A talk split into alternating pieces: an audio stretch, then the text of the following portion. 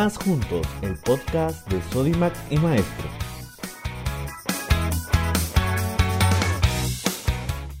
Hola a todas y todos, espero que se encuentren bien de salud al igual que sus familiares. Esta semana contaremos con la participación de nuestra médica ocupacional Marilyn Velasco, junto a una invitada especial, la psicóloga Roxana Lingán, quienes nos hablarán sobre los estigmas sociales asociados al COVID-19.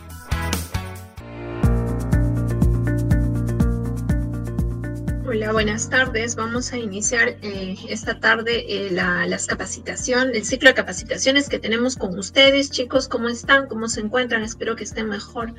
Acabo de retornar yo de, un, de unos, unos días de vacaciones, así es que han estado con la doctora Geldres en las capacitaciones de las semanas anteriores y vamos a retomar hoy un punto muy importante que es acerca de la estigmatización de las personas eh, luego de haber tenido COVID, ¿no? Cómo los estamos marcando, cómo los estamos señalando y cómo las personas se deben sentir y cómo no hacer sentir mal a las personas también que ya han pasado por la enfermedad y que de repente por un tema de falta de información estamos haciendo que no, no entendamos bien que ya pasaron este, este proceso y no los tenemos que, no nos tenemos que correr ante ellos. Un poco para eso es la capacitación del día de hoy. Entonces, entonces vamos a empezar acerca de esto. Eh, la estigmatización, a veces no se entiende mucho qué es el tema del estigma, ¿no? El estigma es una señal, es una marca que pueden tener y que podamos estar teniendo por falta de información con algunas personas, sobre todo con las que ya pasaron la infección. Eh, para esto necesitamos entender eh, cuánto dura la enfermedad, qué cantidad de tiempo es que las personas pueden infectar. Todos estamos asustados porque sabemos que este virus es más complicado que los virus normales y que está teniendo una alta incidencia y una alta una, alta mortalidad incluso en la población, ¿no? Más que en otros países. Y para eso les habíamos indicado y todas las semanas vamos diciéndoles, por favor, que eh, se cuiden de forma adecuada manteniendo los protocolos que hemos establecido, que son los temas preventivos, que en este momento es la única forma en la que nos podamos cuidar, manteniendo la distancia social, manteniendo el, correcto uso de, la mascarilla, usándolos de forma continua y permanente. Ustedes entiendan con sus caretas, con sus face shield. Eh, y lavándonos la mano de forma frecuente, que son las, las, maneras más indicadas de poder em, prevenir la enfermedad. Lo hemos hablado, lo venimos repitiendo, pero eh, en todo caso, ya cuando, cuando existe enfermedad, necesitamos saber, informar, saber y tener la información de cuánto es que dura realmente esta enfermedad. En algún momento se termina con la infección o no. Desde que nosotros nos infectamos podemos tener 14 días aproximadamente de periodo de incubación. Los síntomas pueden empezar al segundo, tercer día, dependiendo de cada una de las personas. Algunas demoran un poquito más. Pero una vez ya infectados, desde que aparecen los síntomas, los estudios dicen que son ya estudios más grandes, nosotros podemos infectar hasta los 14 días después de iniciado los síntomas.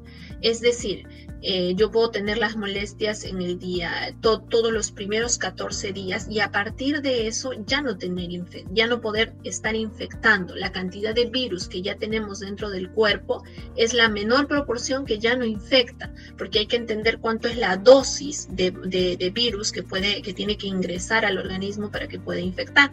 Si bien es cierto, en algunos casos, y ustedes mismos se han dado cuenta, pueden seguir saliendo las pruebas, las pruebas rápidas reactivas o las pruebas moleculares, de acuerdo a la historia natural de la enfermedad, hasta el día 14 es que ya no hay infección, ah, que ya no, es, ya no es una persona infectante. ¿Ya? Ahora, ¿pueden haber síntomas después de los 14 días? Sí, efectivamente, pueden haber síntomas puede quedar el tema de la tos, puede quedar el dolor de la cabeza, puede quedar el dolor de la espalda, pero eso no significa que estemos infectando. Lo que puede significar es que existe algún tipo de secuela que ha dejado el virus, porque este no es un virus común y corriente. Lo, que dice la historia natural de la enfermedad es que una vez que inicia la, infección, la infección empieza por una etapa, por una etapa virulenta. Los, los primeros días, sobre todo, es que el virus empieza a copiar, a multiplicar en forma mm, bastante grande. Y al séptimo día del, del, inicio de síntomas, aproximadamente, no todos es lo mismo, pero es un aproximado, ya inicia la, la, parte inflamatoria más fuerte, donde puede haber una buena cantidad de virus, pero empieza a haber el tema inflamatorio.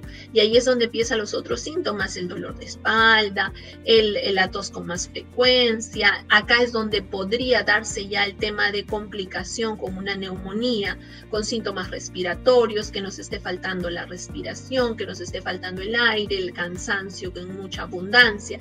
Y este proceso de los síntomas inflamatorios son los que tenemos que controlar nosotros como médicos. Ya llegado el día 14, la cantidad de virus disminuye radicalmente y ya no es la cantidad que se necesita infectar, que se necesita para que infecten a otras personas.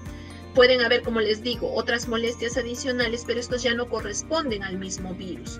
El virus ya bajó, el virus ya no, ya no tiene ahí mayor implicancia. Ahora lo que viene es el proceso inflamatorio que puede sostenerse todavía algunos días más. Por eso mismo es que dentro de las normas que nos ha indicado el Ministerio de Salud, nos indican que hasta el día 14 nosotros podemos, tenemos que tener, es la obligación de tener a los pacientes positivos en aislamiento. Tras esto, lo que ya inicia ya es revisar el tema de sintomatología que vaya remitiendo y luego de eso ya hacer el tratamiento eh, sostenido de los síntomas porque ya en teoría no infectan y podrían reincorporarse a las labores si ya no hay eh, algún tipo de eh, alteración adicional. Por eso es que nosotros brindamos con esto, las, tras los 14 días, el alta epidemiológica y luego viene el alta clínica. Cuando nosotros los reingresamos ya al trabajo es porque estamos seguros de que ya no infectan, pero no es necesario tener una prueba rápida o una prueba molecular para realmente determinar que el paciente está sanado, está curado eso no nos ayuda en nada. Así que las personas que piensen de que al terminar su infección van a tener que pasar una prueba rápida, una prueba molecular, eso no es correcto. Las pruebas moleculares se ha demostrado que pueden encontrar virus hasta los tres meses después y eso no significa que las personas estén infectadas.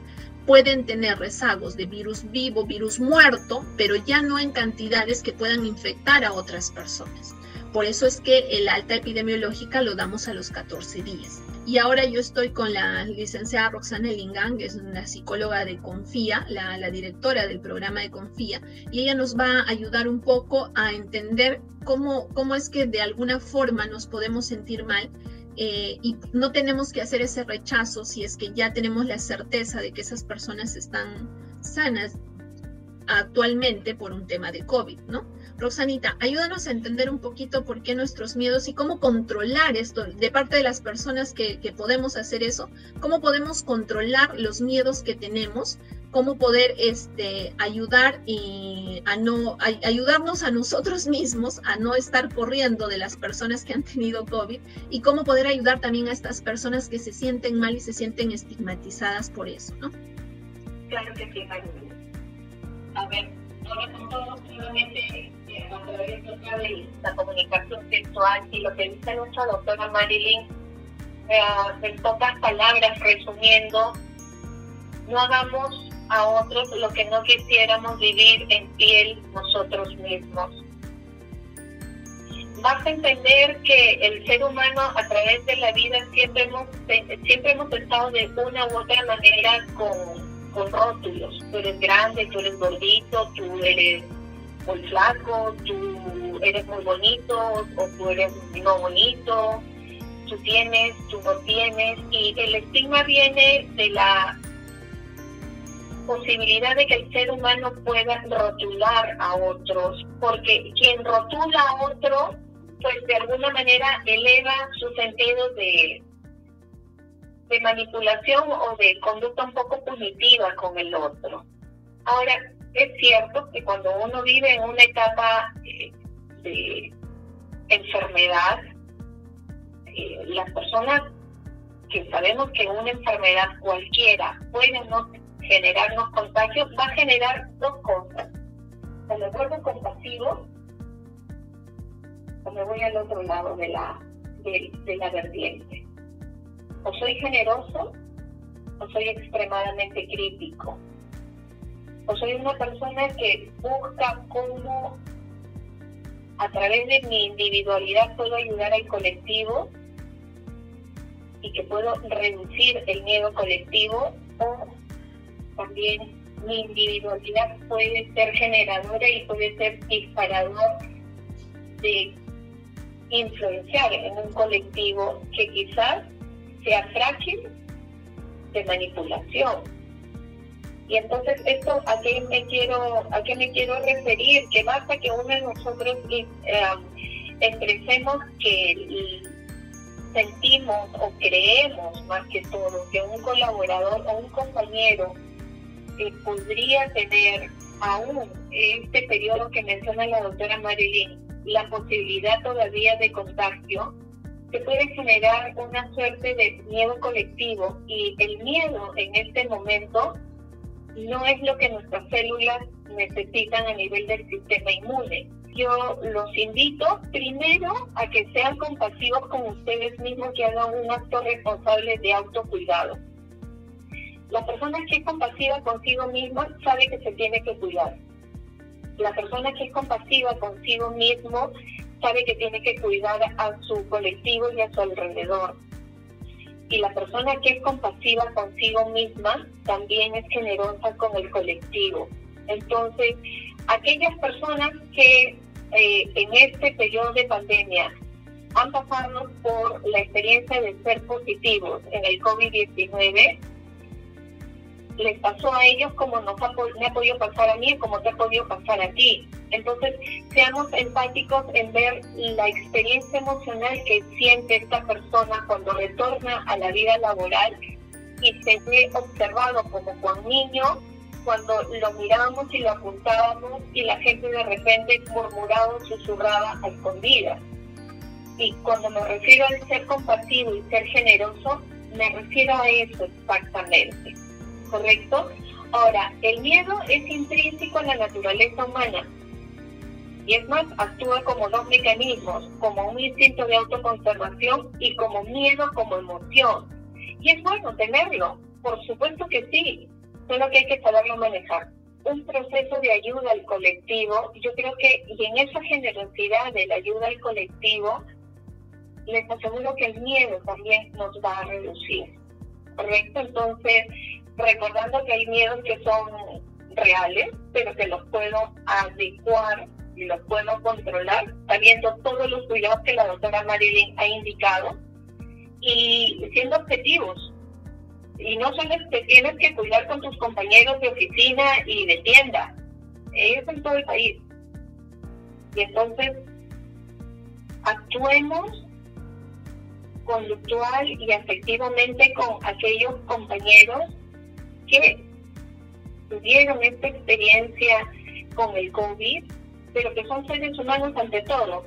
Y primero que COVID son seres humanos y que han, tenido una lucha, una batalla por dentro, y qué bueno que se puedan reincorporar y que no estemos llorando por que su salud se haya debilitado como lo vemos en prensa en otras realidades. Yo les quiero dejar este mensaje que seamos compasivos con nosotros y con el resto, que apreciemos lo que tenemos ahí, realidad de vida, y que nos sigamos cuidando y que nunca eh, traslademos a terceros lo que tampoco nos gustaría sentir en piel a cada uno de nosotros.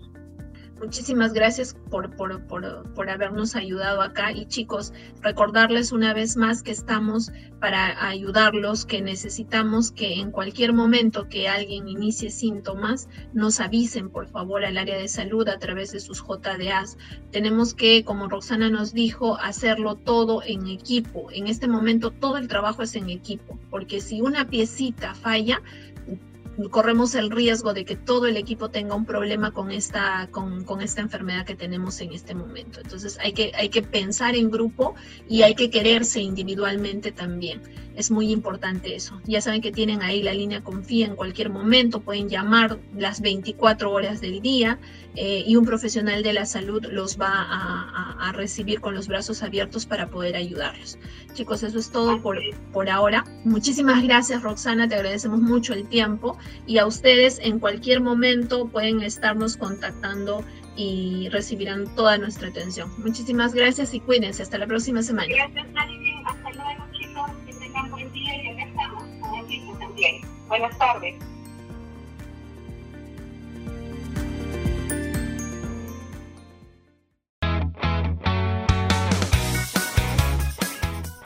Muchas gracias, doctora Marilyn. Espero que les haya gustado mucho el programa el día de hoy. Recuerden que semana a semana tendremos temas importantes para cuidar de su salud y la de sus familias. Muchas gracias por escucharnos, nos vemos en el siguiente podcast.